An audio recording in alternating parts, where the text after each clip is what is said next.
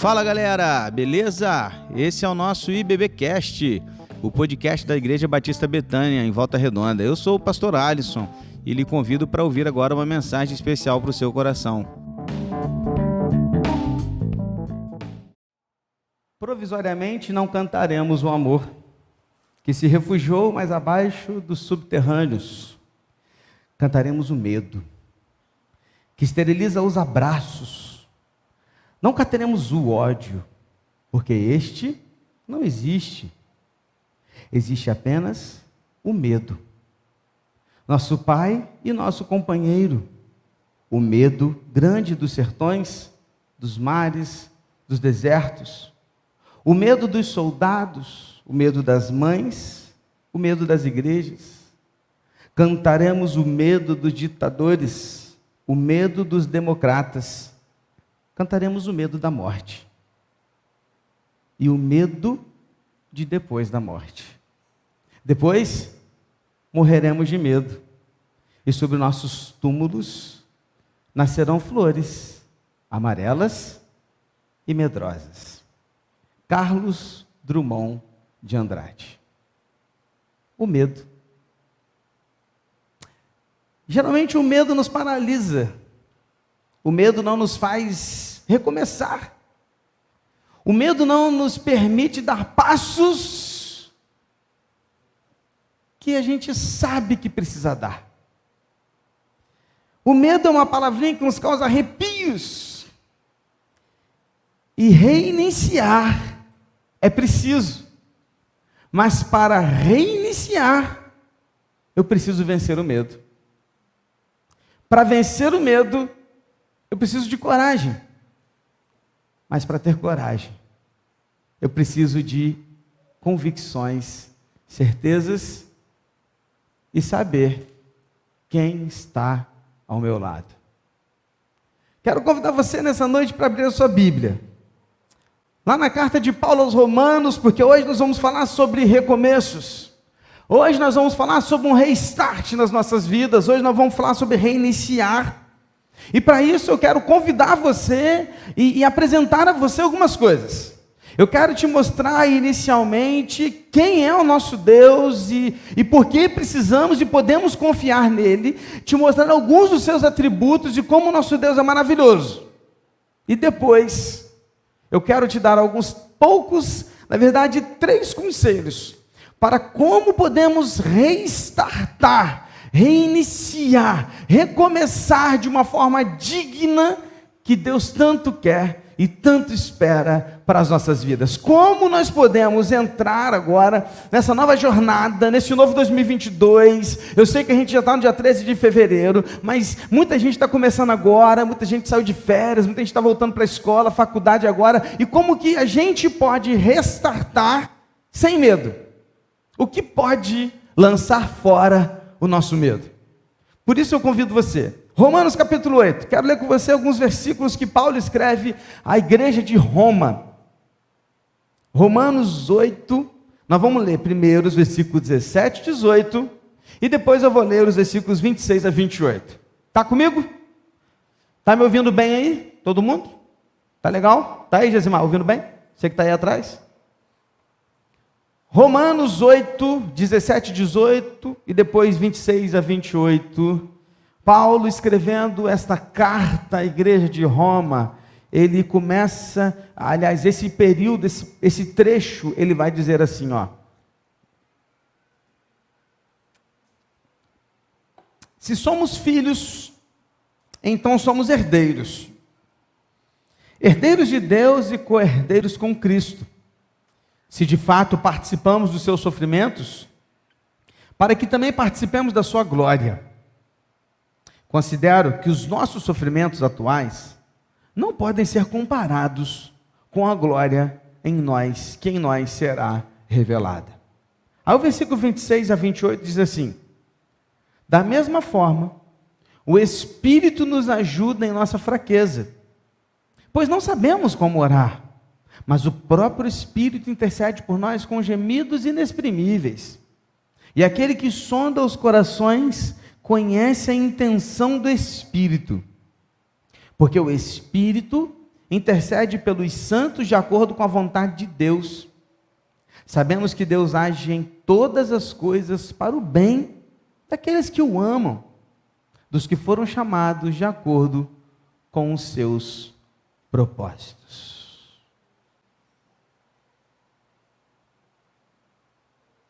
Permita-me destacar para você, nesta noite, algumas palavras, algumas convicções, algumas certezas a respeito do nosso Deus.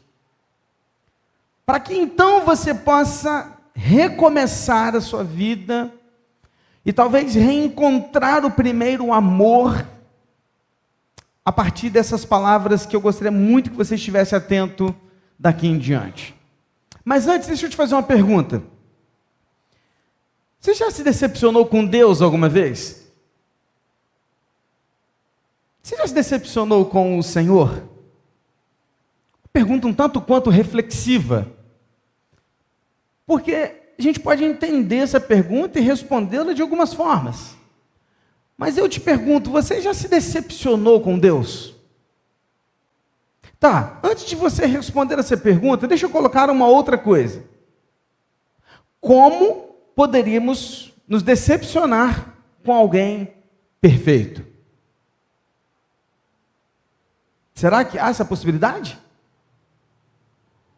Será que há a possibilidade de, de nos decepcionar com alguém que sabe todas as coisas e que age de acordo com o seu bem, para o nosso bem, de acordo com o seu propósito, para o nosso propósito, nos levando a sermos formados de acordo com o caráter de Cristo, para a glória de Cristo? Será? Queridos, reiniciar é necessário. Reiniciar nos faz começar de novo. Técnicos desenham táticas por várias e várias vezes, jogam vários rascunhos fora porque precisam recomeçar e recomeçar. Compositores jogam muitos esboços de música fora porque precisam reiniciar várias vezes as suas canções. Até nos nossos relacionamentos nós precisamos reiniciar. Quantas vezes eu precisei casar de novo com a minha esposa? Reiniciar o nosso casamento. Porque algumas coisas saíram um pouco do controle e nós precisávamos reiniciar. E eu já casei várias vezes com a Kelly. Porque é preciso reiniciar os momentos. Mas para a gente reiniciar, nós precisamos desenvolver uma, algo chamado confiança. Já viu pessoas desconfiadas? Já ouviu gente desconfiada? Tipo assim, ó, pá! Olha, alguns pulam assim do banco, da cadeira, dão um salto. Alguém fala, está devendo, hein, irmão? Não é assim que a gente fala? Está assustado por quê? Quando você pega alguém por trás assim, dá um, cutucão na, nas costas dele, oh, está devendo, hein? Já ganhou um brinde de uma loja e você fica assim, pega ou não pega? Não, ninguém dá nada de graça, né? Não sei, não, não isso não é de graça. Não, não, não é. Até o rapazinho do amendoim na praia, né? Já dando amendoim pra gente. Você, ah, não, não quero não. Tem um amigo nosso aí, um amigo nosso, gente boa, rapaz. A gente estava ali sentado na mesa, comendo umas panquecas, aí chegou um carinha desse do amendoim, colocou assim na mesa vários papeizinhos deu o amendoim pra gente. Aí ele pegou e devolveu pro rapaz. Não, não quero não, amigo. A gente brincou com ele, que você não comeu, cara? De graça. Não, vai que ele cobra. vai que ele fala que é um real, não tem dinheiro para pagar ele não, cara. Não tem, não tem, nem vou nem pensar nisso.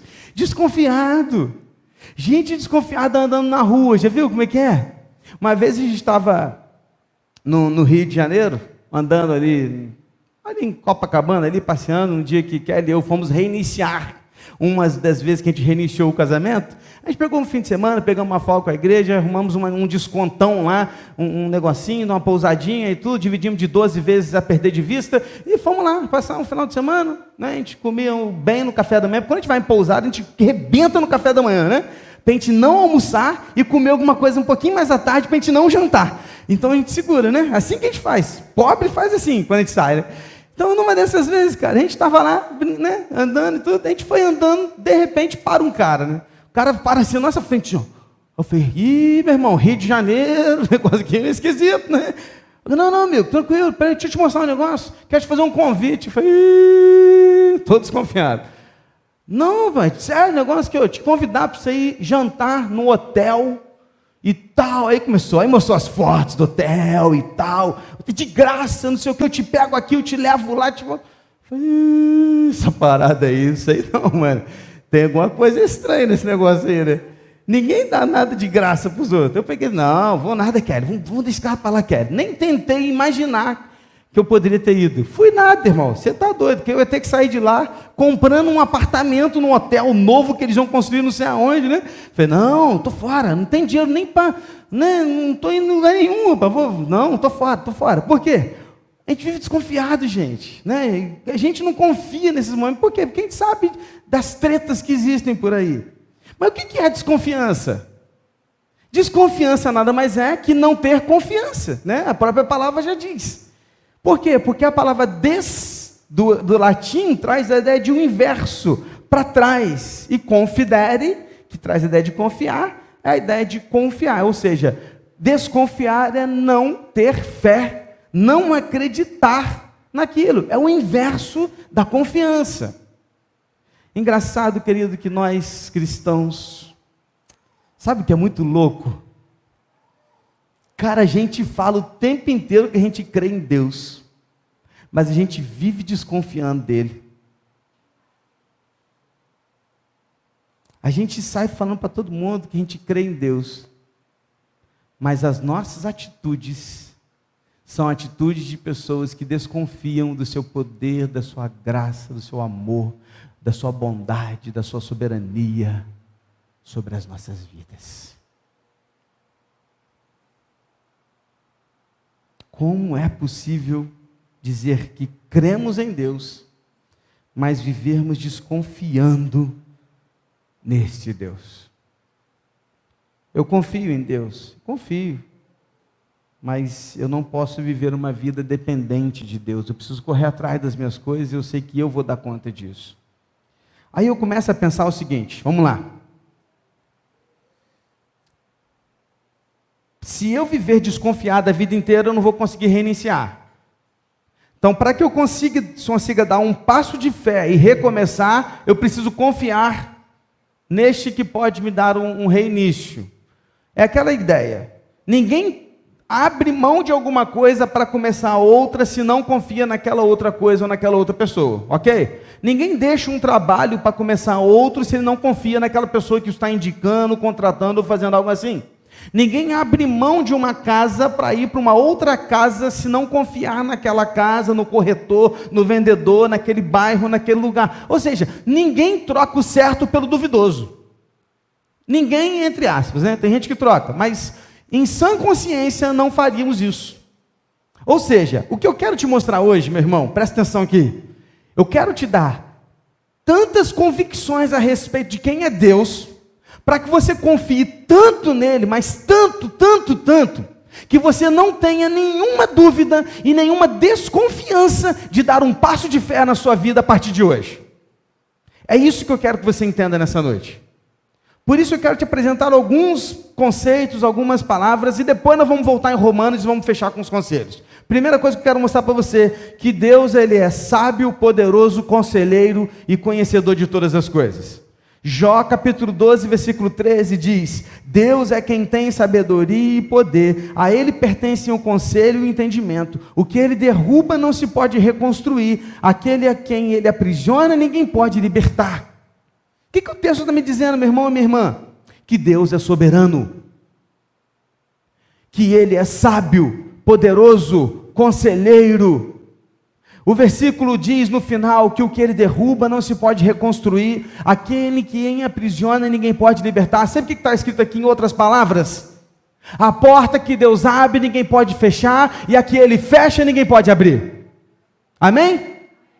Por quê? Porque esse é o nosso Deus porque Ele é soberano, Ele é sábio, e a sua sabedoria vem de um termo no hebraico chamado etzan. Essa, esse termo significa sempre correto, É alguém sempre correto, que não sai das suas, da, do seu caminho, que não muda, que ele é o mesmo. Salmos 33, versículos 10 e 11 diz que o Senhor desfaz os planos das nações e frustra os propósitos dos povos, mas os planos do Senhor permanecem para sempre, os propósitos do seu coração por todas as gerações.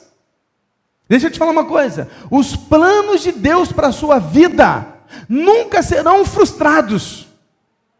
Os planos de Deus para a sua história, para esta igreja, para tudo que Ele tem a fazer aqui neste lugar, nunca serão frustrados. Porque os seus propósitos, eles permanecerão de geração a geração, geração a geração, até que Jesus volte. Presta atenção, meu irmão, você não serve a um Deus que muda o tempo todo. O nosso Deus é imutável. Ele é o mesmo ontem, hoje e será eternamente. Portanto, você pode confiar nele. Já viu aquela música? Nele você pode confiar, nele você pode, deve confiar. Por quê? Porque ele é imutável. Um, um, gente, um, fala sério, é ruim demais você ter relacionamento com gente que muda toda hora. Conhece gente assim? Te encontra de manhã, tá assim. Aí passa 15 minutos e volta. Aí passa 10 minutos. Sabe, gente assim? Que num dia tá tudo bem, no outro dia tá tudo ruim. No outro dia ele conhece, confia em todo mundo. No outro dia ele desconfia de todos. Num dia ele está afim de fazer todas as coisas. No outro dia ele abre mão de todas as coisas. Aí você fica assim, meu Deus! Como é que eu vou confiar nessa pessoa? Como é que eu vou andar com essa pessoa? Não é ruim? É ruim gente que não tem convicção, que muda o tempo todo. Vamos fazer o que hoje? Ah, vamos comer hambúrguer. Ah, não, vamos comer pizza. Ah, acho que melão japonês. Ah, e se a gente for comer aquela carne? Ah, mas e o hot dog da Rita? Muda o tempo todo. Não tem convicções. Mas deixa eu te falar uma coisa.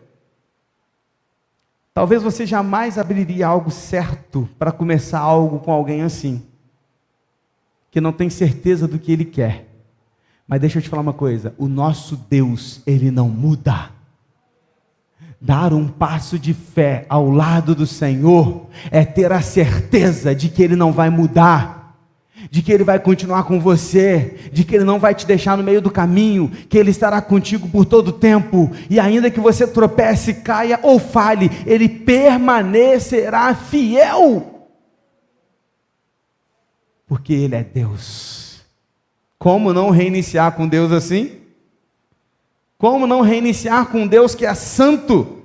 Kadosh é o nome para santo na Bíblia. Kadosh representa algo que é separado para o sagrado, distinto das outras coisas, puro de todo mal. Kadosh é a questão da perfeição de Deus. Deus é santo. Deus é reto. Nele não há injustiça. Como não viver ao lado de alguém que é justo? Ah, pastor, mas ó, vou te dar uma, vou te dar um papo reto, hein, pastor? Teve uma parada na minha vida aí que Deus não foi justo, não. Lembra da primeira pergunta? Você já se decepcionou com Deus? De vez em quando a gente acha que Deus é injusto com a gente quando algumas coisas acontecem. E a gente não queria que aquilo tivesse acontecido. A gente começa a achar assim: não, Deus não foi justo aqui. Poxa, sabe aquele sentimento do tipo assim: eu estava tão empenhado, eu estava me doando, fazendo tudo certo, fazendo do jeito que manda a Bíblia e mesmo assim deu errado. Deus não foi justo. Você já pensou assim? Sabe, querido, você pode até pensar assim, mas vou te dizer uma coisa: Deus não é injusto. Se não deu certo, ou se aconteceu algo na sua vida que não foi legal, que você não achou que foi bom para o seu momento, para aquela situação, deixa eu te falar. Se Deus permitiu que aquilo acontecesse, ou é para o seu crescimento, amadurecimento e santidade, ou é para te fazer alguém mais parecido com Cristo, ou algum outro propósito tem por trás disso. Talvez você nunca vá saber. mais justo ele é. Deus não é apenas justo. Salmos 86, 5 diz que ele é bondoso e perdoador, rico em graça para com todos os que o invocam. Ou seja, Deus é bom, perdão, gracioso e misericordioso. Deus é amor. A palavra amor vem de um termo hebraico chamado resed, que significa um amor que vai além das obrigações, alcança pessoas que não merecem o favor de Deus. Deus é amor. Eu sempre achei que amor tinha o formato de um coração, mas na verdade ele se parece muito mais com uma cruz. Somos filhos desconfiados do amor do Pai e da sua soberania graciosa. Às vezes eu, né, a gente é pai, né, a gente Kelly é mãe, eu sou pai, a gente tem o Gustavo que já entende muita coisa. E vez ou outro, o Gustavo, ele, ele questiona algumas coisas assim, a gente vai sair, ou se a gente vai no portão, e ele já vem correndo, onde vocês vão? Eu falei, calma, Gustavo, a gente não vai sair não, a gente só está aqui conversando, falando com alguém que passou ali ou chamou a gente. Aí, às vezes eu, eu chamo o Gustavo e falo assim: Gustavo, filho, eu sou seu pai. Você acha que eu vou deixar você algum dia? Você acha que eu vou largar você numa furada? Você acha que eu vou te largar na escola e não vou te buscar? Você acha que eu não vou. Você acha que eu vou te deixar em casa trancado, sozinho, sem comida, sem nada, e nunca mais vou voltar? Não, pai. Eu falei, então confie em mim. Muitas vezes a gente é assim para com Deus. Pode uma mãe abandonar o seu filho? Ainda que isso aconteça, o Senhor jamais esquecerá de você. Como não confiar num Deus que me ama tanto? Sabe, queridos, precisamos deixar de sermos desconfiados. Pastor, mas eu não sou desconfiado de Deus, não não é desconfiado, mas ainda hoje não confiou a Deus as suas finanças. E ainda hoje você é infiel nos seus dízimos e ofertas. Sabe por quê? Porque você é desconfiado de Deus. Porque você não confia na soberania de Deus nas suas finanças. O dinheiro é seu Deus. Não é desconfiado, mas não consegue dormir, cheio de ansiedade, e não acredita no que pode acontecer no amanhã. Sabe por quê? Porque o amanhã não pertence a você, pertence a Deus. Então, alguma coisa está errada. Porque se você não é desconfiado de Deus, você não pode viver ansioso com o dia da manhã. Porque se o amanhã pertence a Deus, a quem você confia, não tem um porquê você se preocupar com o que vai acontecer amanhã. Sim ou não, irmãos? Os ansiosos respondendo. Sim, né? Sabe o que é isso? Confiamos e desconfiamos. Dizemos que não somos desconfiados, mas trocamos o nosso tempo com a palavra, com a igreja, com o reino de Deus pela nossa ambição de ter mais, afinal de tudo, depende tudo de nós mesmos. Dizemos que confiamos, mas abrimos mão do reino de Deus, abrimos mão dos nossos ministérios com a ambição de querer ter mais. E eu não estou aqui, querido, dizendo para você que você não tem que trabalhar, que você não tem que ganhar dinheiro, não é nada disso não, tá? Eu estou falando da ambição excessiva que te tira da presença de Deus, porque você quer ter mais, mais, mais e mais. Você consegue acordar às 5 horas da manhã para ir na academia, mas não consegue acordar às 9 para vir na EBD. Se oferece para todos os turnos, todos os estágios, possibilidades de todos os empregos, dois, três trabalhos, mas não se oferece para ajudar em nada no reino de Deus. Depois tem a desculpa de dizer: Ah, eu não tenho tempo. É lógico que não tem tempo. Eu confio em Deus, pastor, mas eu tenho medo da morte, tenho medo dos meus parentes morrerem, tenho medo que alguém fique doente, eu vivo com medo de descobrir que tem um câncer na minha vida, na família, nos meus filhos, eu vivo com medo de ir para o inferno. Bom, então você não confia em Deus, Porque por mais que você chore e sofra quando algo ruim acontece, você precisa entender que isso tudo está no propósito maior de Deus para as nossas vidas. Nossa, pastor, mas é difícil. Mas ninguém falou que ia ser fácil. E os cis da vida não podem nos paralisar, nos amedrontar, porque o se não existe. Porque o Senhor lança fora todo o medo dos cis da vida. Se isso acontecer, se isso vier, se esse se, ele não existe. Ele não existe. Porque você pode confiar em Deus. Amém?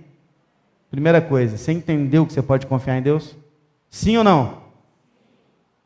Agora eu vou te dar três conselhos para você reiniciar confiando de verdade nesse Deus.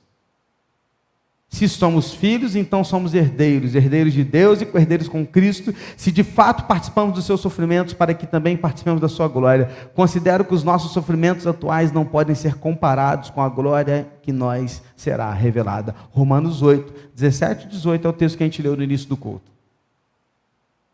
Como reiniciar e recomeçar uma vida dependente de Deus? Primeiro, pare de lutar e de questionar e renda-se por inteiro como um filho confiando no seu pai.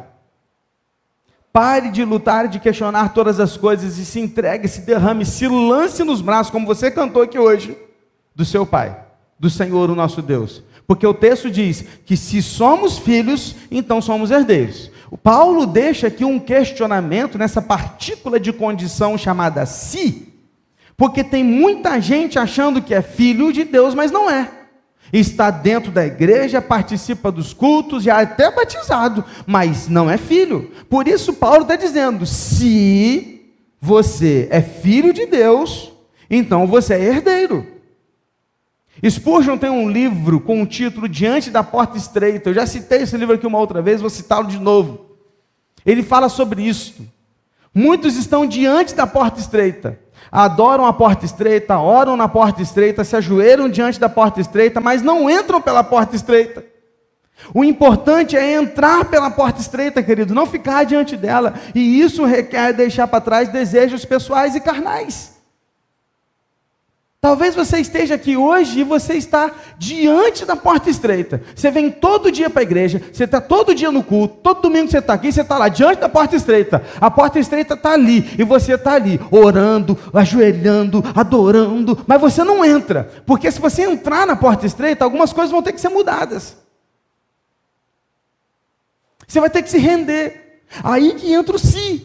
Você está achando que é filho, mas você não é. Sabe por que você não é? Porque você nunca entrou na porta estreita. Você está ali só, 30, 40 anos, diante da porta estreita. Já imaginou? Chegar na eternidade, bater as botas, chegar lá, ouvir do Senhor? Não te conheço. Que isso, Deus? Jesus, eu te adorei, eu orei em seu nome, eu falei em seu nome, eu, eu, eu, eu fazia tudo em seu nome. Ah, conheço você não? Apartai-vos de mim, por fogo eterno, porque eu não te conheço. Sabe por quê? Porque talvez você ficou a vida inteira dentro da igreja, mas só ficou diante da porta estreita. Se você quer reiniciar, cara, a sua vida, você precisa entrar na porta estreita. Se você quer recomeçar esse ano, se você quer fazer diferente em 2022, você precisa entrar na porta estreita. E se render, se entregar, se lançar aos braços do Pai, significa que você precisa abandonar sentimentos e emoções e confiar esses sentimentos e emoções na mão do Senhor, suas preocupações e ansiedades, o seu hoje, o seu amanhã, seus bens e tudo que você tem, seus medos e aflições, você tem que pegar tudo assim ó, e falar assim: Senhor, está aqui, está aqui, cuida por favor. Eu sou teu filho, e se você é filho, você pula nos braços do pai. Porque a Lara, diante de, um, de uma altura, de um muro, ela pula nos meus braços. Na piscina, ela pula nos meus braços, porque eu sou seu pai. E ela confia em mim.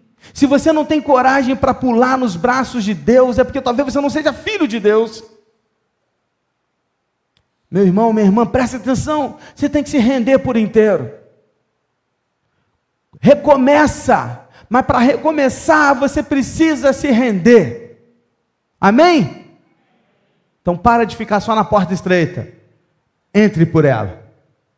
Dois, como que eu vou recomeçar melhor, pastor? Quero te dizer uma coisa também. Para você recomeçar esse ano e você parar de ficar reclamando esse ano, tá bom? Deixa eu dizer uma coisa para você. Provações e dificuldades não são desculpas, são marcas na vida de um cristão. Olha o que, o texto diz. Se somos filhos, então somos herdeiros de Deus, co-herdeiros com Cristo, e se de fato somos filhos, nós participamos dos seus sofrimentos. Ouviu? Ouviu? Se você é filho, você participa de quê? Sofrimentos. Para que um dia você possa trocar esse sofrimento pela glória. Aí Paulo continua: considero que os nossos sofrimentos atuais não podem ser comparados com a glória que em nós será revelada. E Paulo fala com propriedade, porque não tem ninguém melhor do que Paulo para falar sobre sofrer por amor a Cristo. Porque Paulo era um apóstolo que sofria por amor a Cristo, era por muitas vezes jogado aos leões por amor a Cristo. Sabe qual é o nosso problema de hoje em dia? Os sofrimentos e as dificuldades da vida, que são marcas do cristão, estão se transformando em desculpas para não fazer aquilo que Deus quer. Quantas vezes estão virando o contrário? Perdemos o prazer de servir a Deus porque sofremos, padecemos e passamos dificuldades. Só que Jesus está dizendo assim, filho, presta atenção, eu passei por isso. Tem de bom ânimo.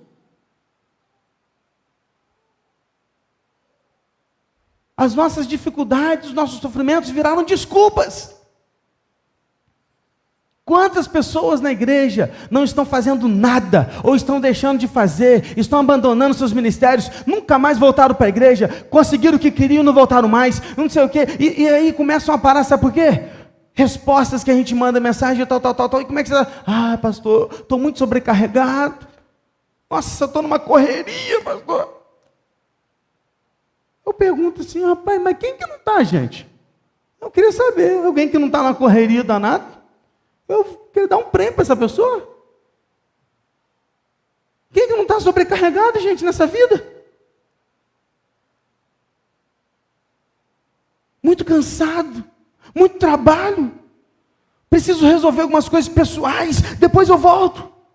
Está muito pesado, está muito pesado, está muito puxado. Cara, presta atenção, isso não é desculpa, não, meu irmão. Isso é marca na vida de um cristão.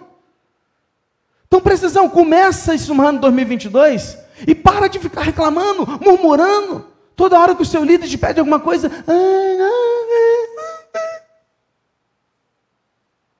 Precisamos de gente para trabalhar em várias áreas da igreja. Onde estão os obreiros?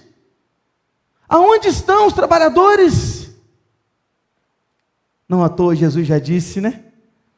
Que os campos estão brancos para a seara, mas poucos são os trabalhadores. Ah, cara, vou te dar um papo reto. Se você for esperar a vida deixar de ser difícil, cansativa, sacrificante, corrida e ter menos trabalho, tu só vai servir, eu não sei quando. Acho que nem aposentado. Porque ainda tem gente que aposenta e arruma coisa para fazer depois. Gente vai deraço, cara. A gente vai assim, não, pastor, quando aposentar eu vou servir. Beleza, aposenta, o cara arruma uma coisa para fazer. Aí passa a vender um monte de coisa, passa a sair por aí, sabe, né? Na verdade, são só desculpas. Irmãos, quantas vezes eu vi pessoas que chegaram para essa igreja, vieram de outra denominação, e viriam falando assim: Não, pastor, eu estou vindo para cá porque aqui tem palavra. Eu quero é palavra. Não, na minha igreja não tem palavra, mas aqui tem palavra. Eu quero ouvir palavra. Eu quero ter comunhão, porque aqui tem juventude. Aqui tem, não, aqui tem. Fico vendo assim, pô, legal, cara, que bom que você acha isso tal, tal. Aí eu estou olhando, cadê esse povo?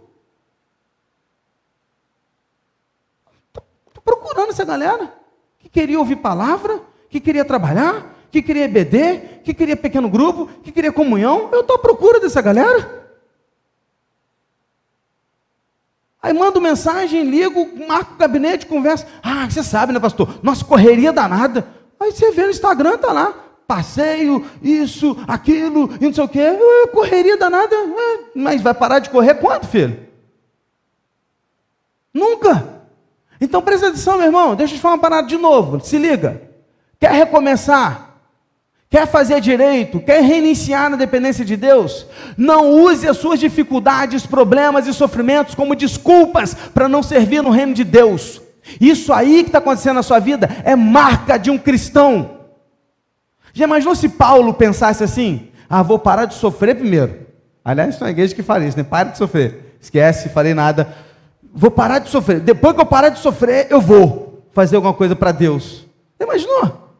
Nunca teríamos Romanos, Efésios, Telossenses, Tessalonicenses, Filipenses, não teríamos. Cara, se liga, a vida é difícil. Se liga, vai ficar cada vez, cada vez mais difícil. Se liga, vai piorar ano que vem. Se liga, vai perseguir, mais persegui vai, perseguição, nego não vai gostar de você, galera não vai querer você, vai te detestar, o que você colocar na rede social vai virar polêmica. É, é, a vida é assim agora, acabou. Tá chato viver, não tá? Eu sei que tá, sei. Mas é a vida. Se isso aí virou desculpa para você não servir a Deus, para você não ter uma vida santa, para você não ter uma vida plena com o Senhor, para você não dedicar tempo de oração, de leitura bíblica, de estudo bíblico, de participar de um pequeno grupo, de vir para EBD, de estar no culto, de participar de um estudo bíblico na quarta-feira e de aprender e de crescer e de se envolver no ministério, de servir na cantina, de servir no ministério infantil, de ir para o berçário, ficar no portão, ficar na portaria, ficar na multimídia, ficar no som, ficar onde você quiser. Porque o que não falta aqui é trabalho.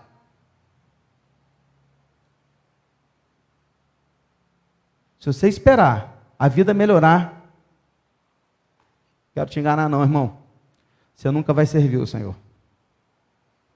Sofrimentos e provações fazem parte do moldar de Deus nas nossas vidas. Golias só existiu para fazer de Davi um rei moldado e provado nas batalhas.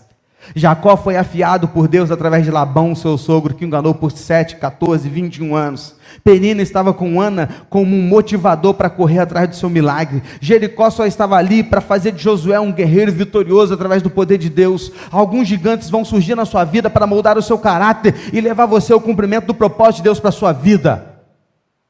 Certa vez um sábio passou na casa de uma família, ele perguntou à família: qual é a renda e a fonte de renda da sua família?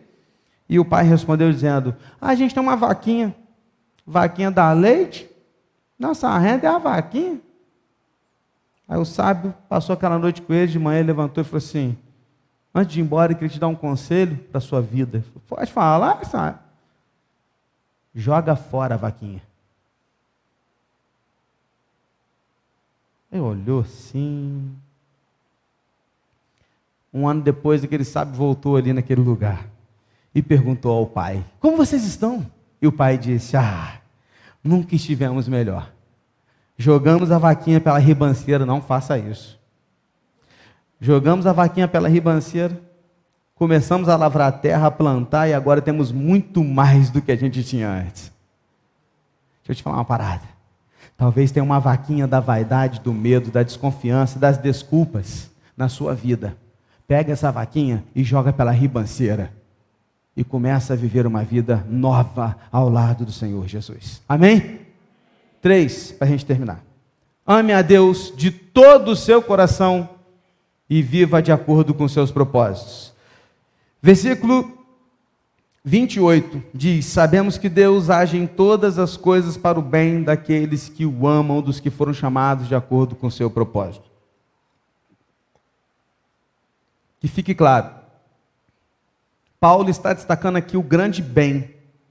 E esse grande bem para a sua vida é te fazer mais parecido com Cristo, tá? Então, para te fazer mais parecido com Cristo, todas as coisas cooperam para isso. Porque Ele te ama. E Ele te chamou para viver de acordo com o seu propósito. Porque a gente lê esse versículo, a gente cita esse versículo só a primeira parte. Já percebeu? Ah, todas as coisas cooperam para o bem daqueles que amam a Deus. Ponto. Já viu? Ah, todas as coisas cooperam. Oh Senhor, todas as coisas cooperam bem daqueles que amam a Deus. Ponto. Oh, não tem ponto, não tem vírgula. Todas as coisas cooperam para o bem daqueles que o amam, vírgula. e dos que foram chamados de acordo com o seu propósito. Tem um propósito aí, irmão. Tem algo aí a mais para fazer.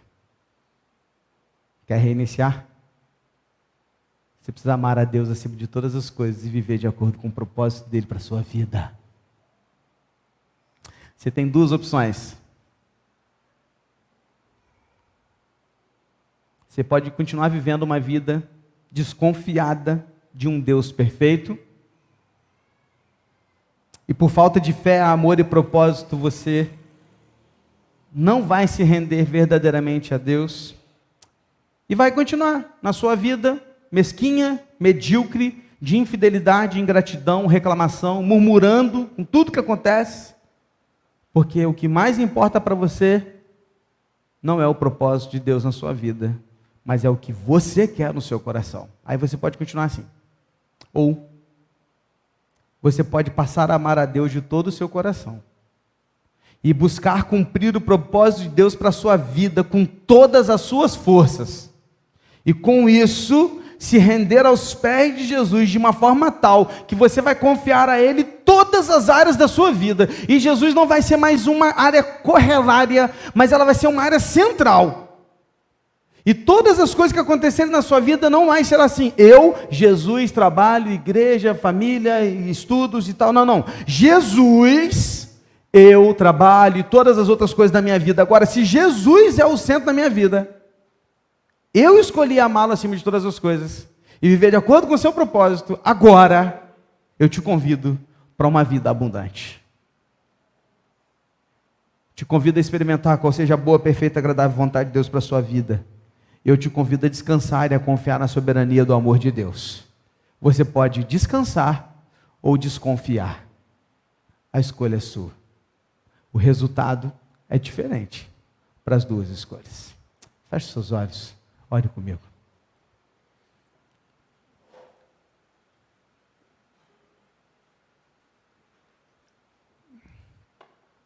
Quer reiniciar a sua vida?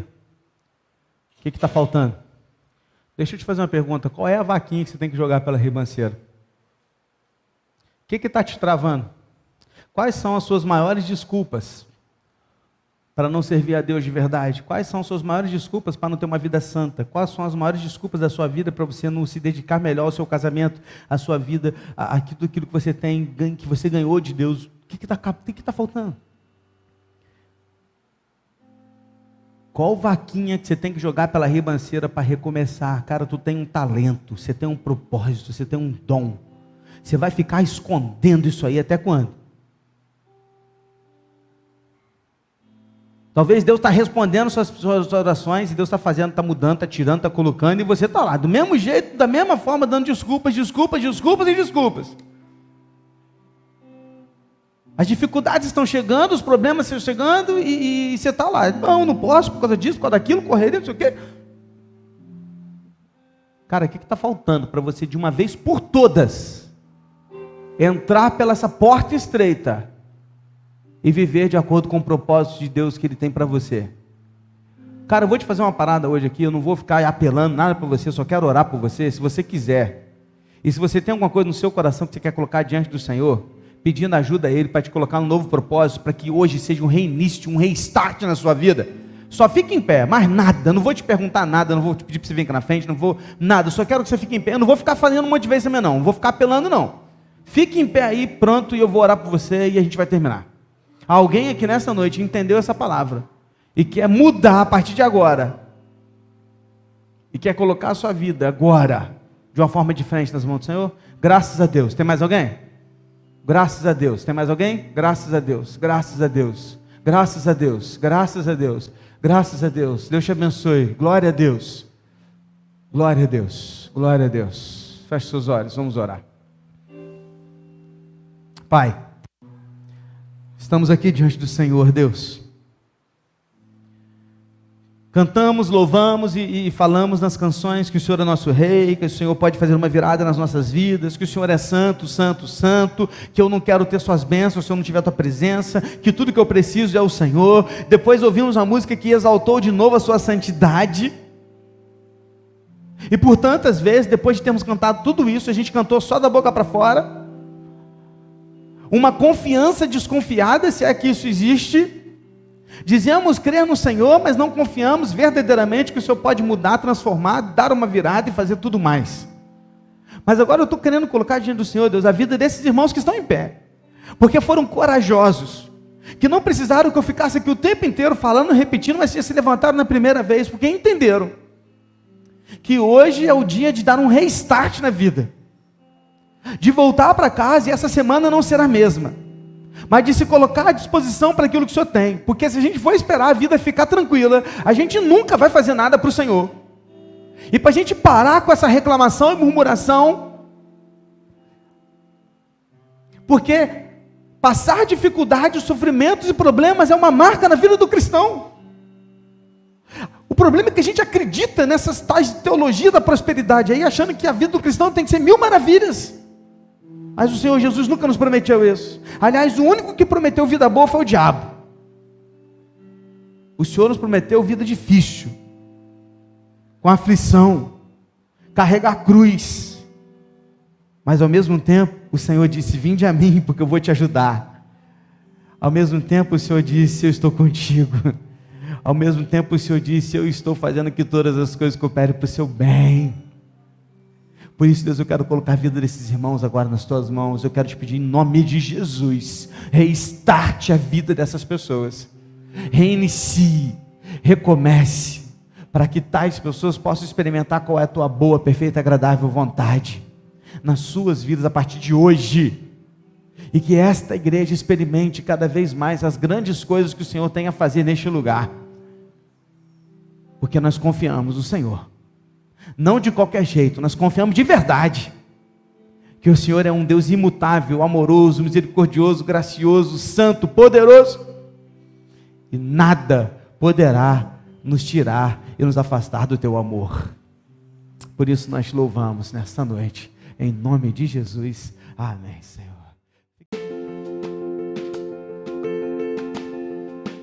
E esse foi o nosso podcast de hoje. Siga nossa igreja nas redes sociais e compartilhe também esse podcast com mais pessoas. Venha nos fazer uma visita na Rua Manuel Bandeira, número 53, São Luís, Volta Redonda, Rio de Janeiro. Um abraço e até mais.